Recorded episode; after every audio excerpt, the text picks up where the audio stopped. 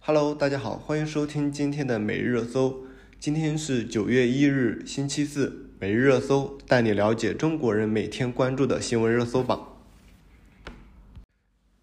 今天是九月的第一天。九月份呢，各地也一系列新规将正式实施，涉及到医保、婚姻登记、公积金、教育等多个领域。具体有哪些细节值得关注呢？我们下面依次来看一下。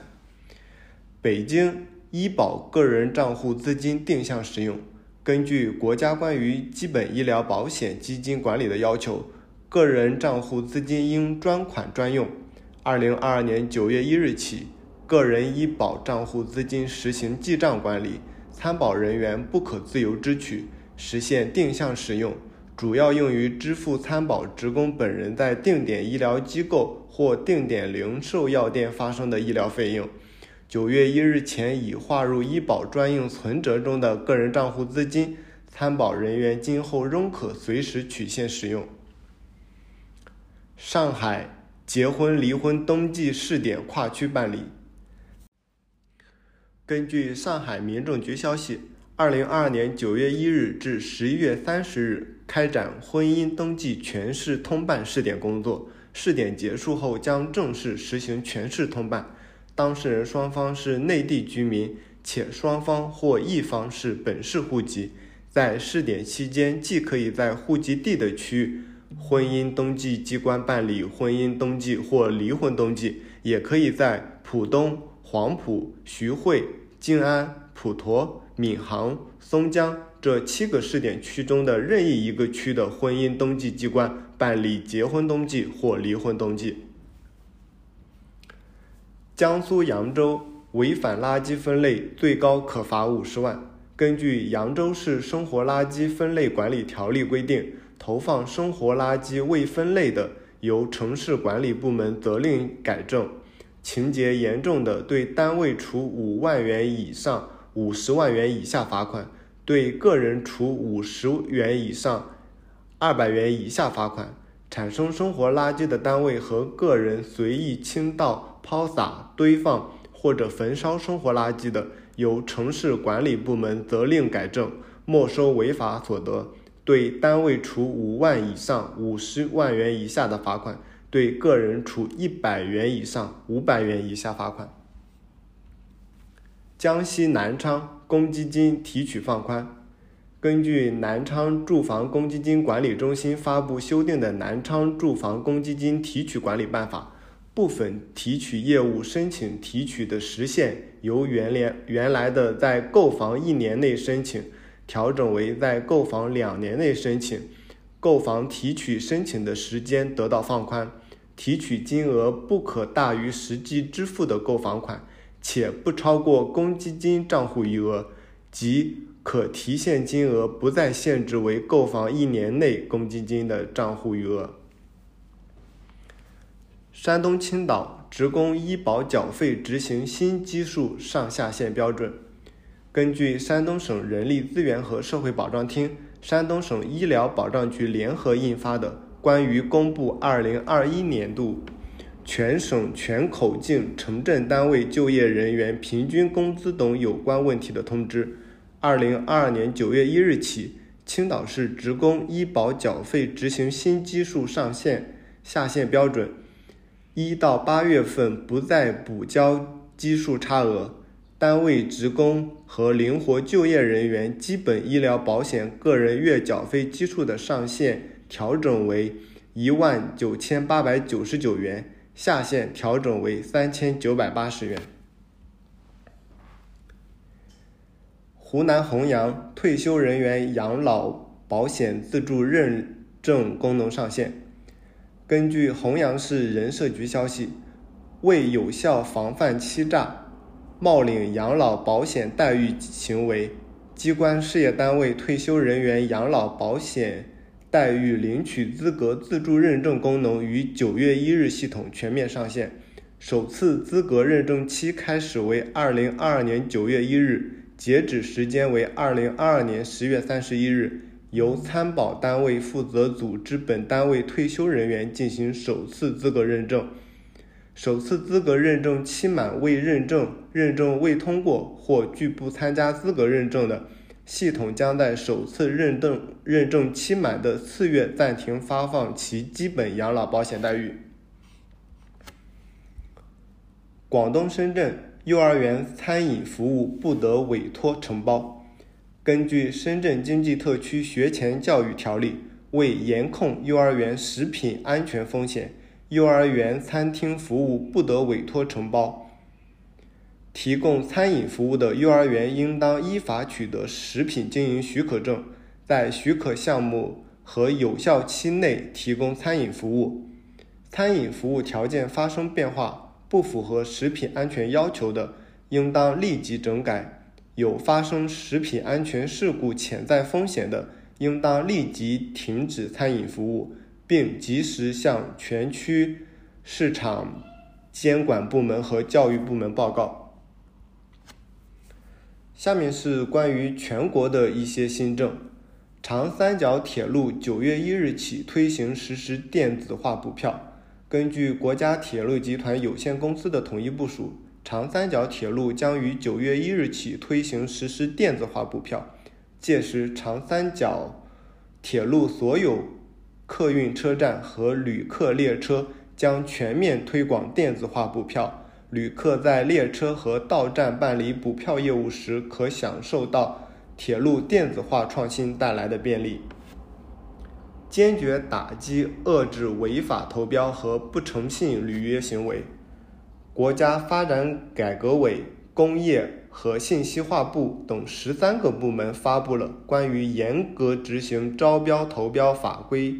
制度进一步规范招标投标主体行为的若干意见，自二零二二年九月一日一日起实行。针对当前招标投标市场存在的招标人主体责任落实不到位、规避招标虚假招标、围标串标，有关部门及领导干部插手干预等违法行为仍然易发高发等突出问题。该意见从五方面提出了二十项务实举措，旨在进一步夯实各方主体责任，强化自律意识，确保招标投标法规制度得以严格执行，推动招标投标市场规范有序健康的发展。九月一日起，《数据出境安全评估办法》实行。七月七日，国家互联网信息办公室公布《数据出境安全评估办法》，自二零二二年九月一日起执行。国家互联网信息办公室有关责任人表示，出台该办法旨在落实《网络安全法》《数据安全法》《个人信息保护法》的规定，规范数据出境活动，保护个人信息权益。维护国家安全和社会公共利益，促进数据跨境安全、自由流动，切实以安全保发展，以发展促安全。九月一日起，保险资产管理公司管理规定实行。为进一步深化金融供给侧结构性改革，强化保险资产管理公司监管。促进保险资产管理行业高质量发展，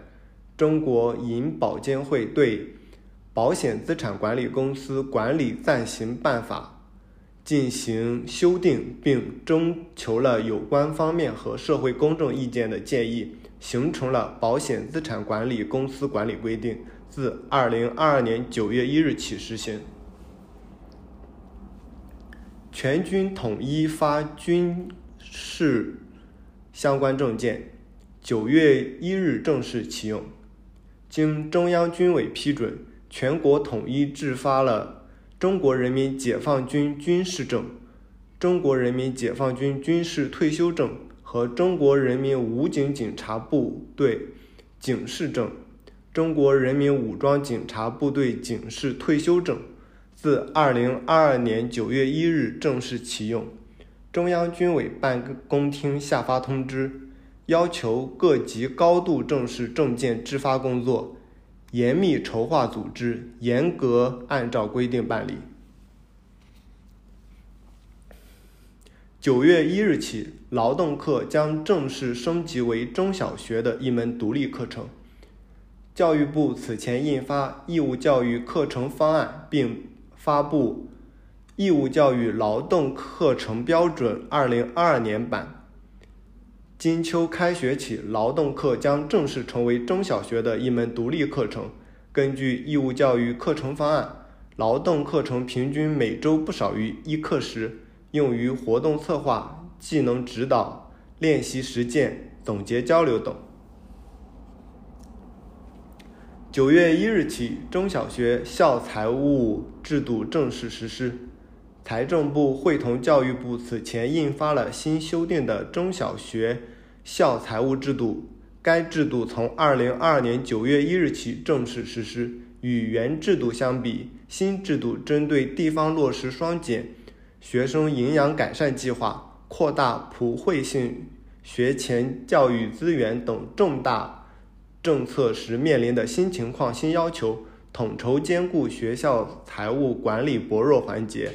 着重从六个方面进行了修订。以上就是九月份的新实行的一些新规。下面一条新闻是：郑州一中学要求购九千八百元平板进重点班，教育局回应已责令退还费用。近日，郑州市民投诉称，郑州市六十四中建议七年级新生花费九千八百元买联想平板电脑用于学习，同时可以进智慧班，也就是该校的重点班。该新闻引发关注，对此。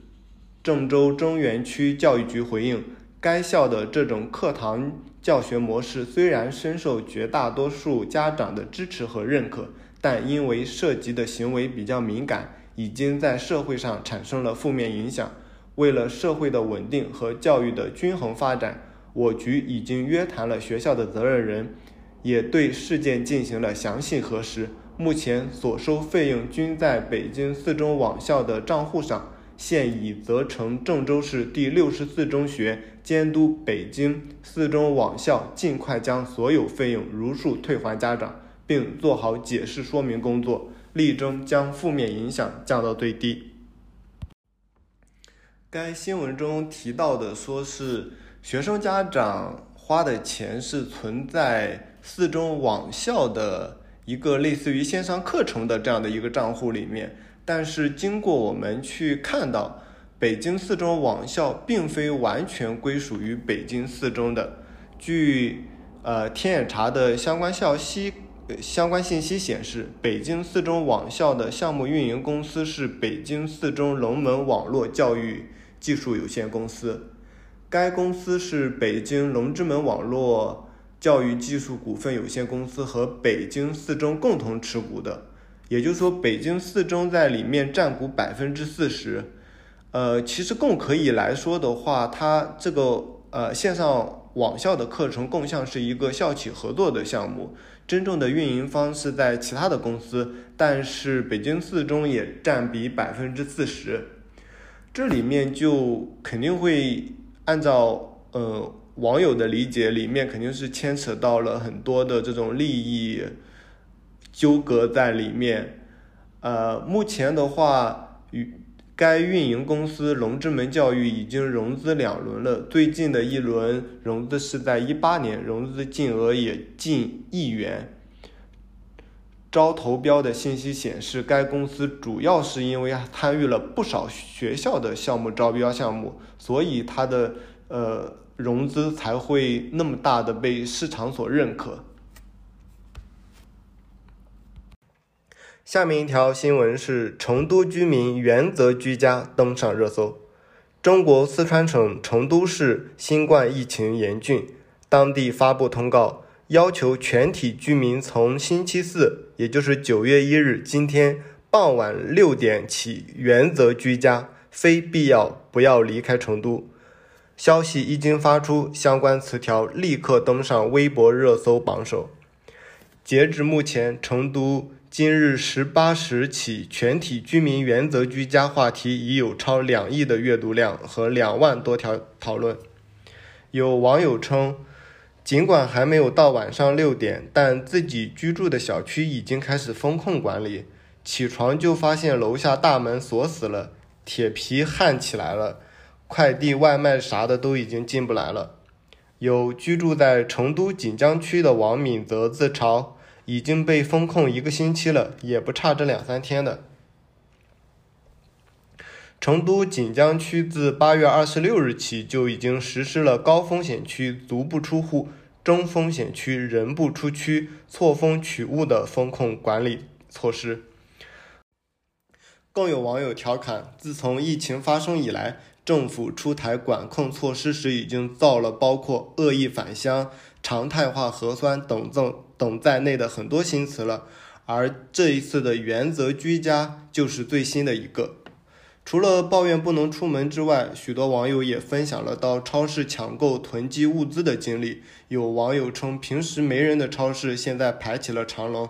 而今天在互联网上传开的一些照片也能发现，像超市啊、菜市场都已经人满为患，也很多菜菜篮架等一些相关地方都已经被抢空了。更戏剧性的是，很多网民在微博上面发了抢购囤积物资的这样的照片的时候，还不忘发加赠了一个词条。这个词条是：成都官方说不必盲目囤积生活物资，认为官方在星期三，也就是八月三十一日还在辟谣，但是今天就已经封城了，称得上是跟上海一样的剧本又开始了。不过也有网民网民已经提前几天就囤好了菜，并调侃道：“成都市民现在应该会感谢热带雨林，牺牲自己造福大家。”这里指的热带雨林是一个网名叫“热带雨林”的一个网友。该网友在星期一，也就是八月二十九日说，成都可能要封城五天，相关的聊天记录在网络上疯传，当时也引发了一场抢菜热。甚至还被调侃为八月二十九日热带雨林购物节，但是该网友在星期二，也就是其发布呃成都要封城的信息的第二天，就被当地警方通报，因寻衅滋事处以行政拘留十五日。这个新闻的话，其实也挺戏剧性的。该网民呃出于呃为了提醒大家的这样的一个。目的，然后被行政部门处以这样的行政拘留十五日，所以一方面的话，他也是算一个相关的敲钟者，呃，但是呃，没想到，只不过他处最后落到了被相关行政部门拘留的这样的一个结果，呃，也就是在今天，呃。成都的相关部门发布了今天的类似于封城的这样的一个信息，也就是我们今天说的原则居家的这样的一个新闻的时候，很多的包括一些媒体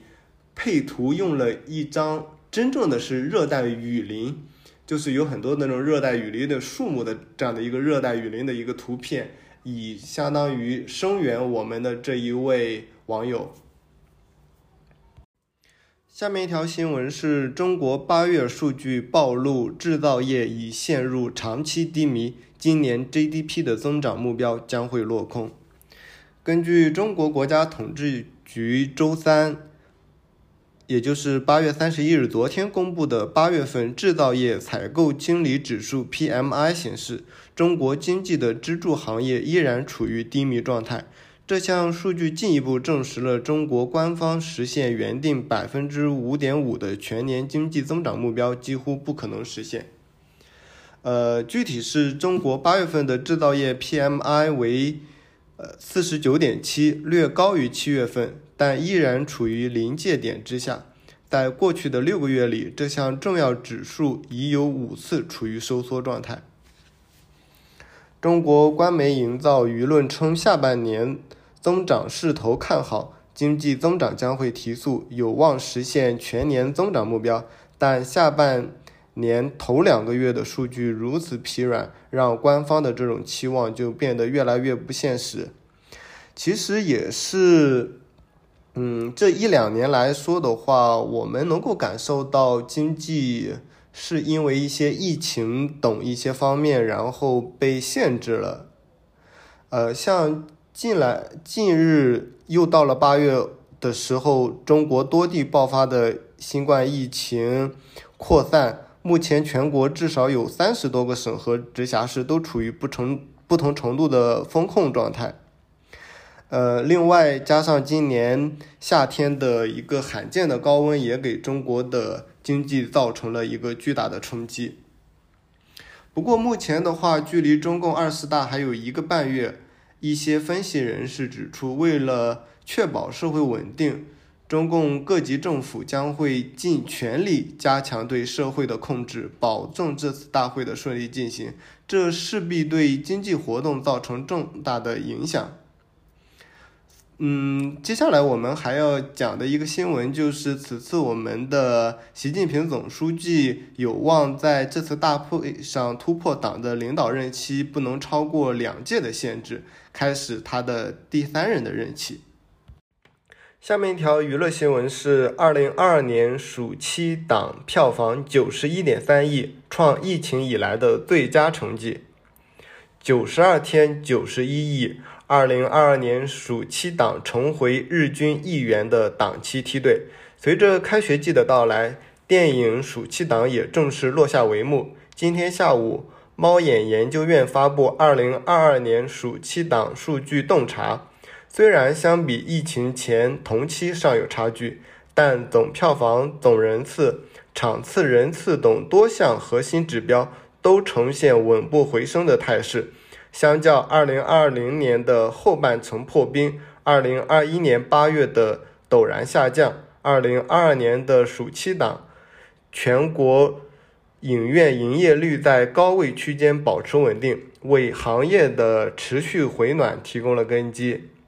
呃，加上六月份的《侏罗纪世界三》和六月底的《人生大事》两部十亿的项目，带动暑期档上半程快速走出。三到五月的阴霾，呃，另外七月二十九日上映的《独行月球》成功推动全国单日票房连续突破三亿的关口，但热门新片的供给滞后，未能充分开发开发暑期档大盘的市场潜力，客观条件也迫使二零二二年暑期档未能呈现多部实力作品合力并举、大盘攀升的景象。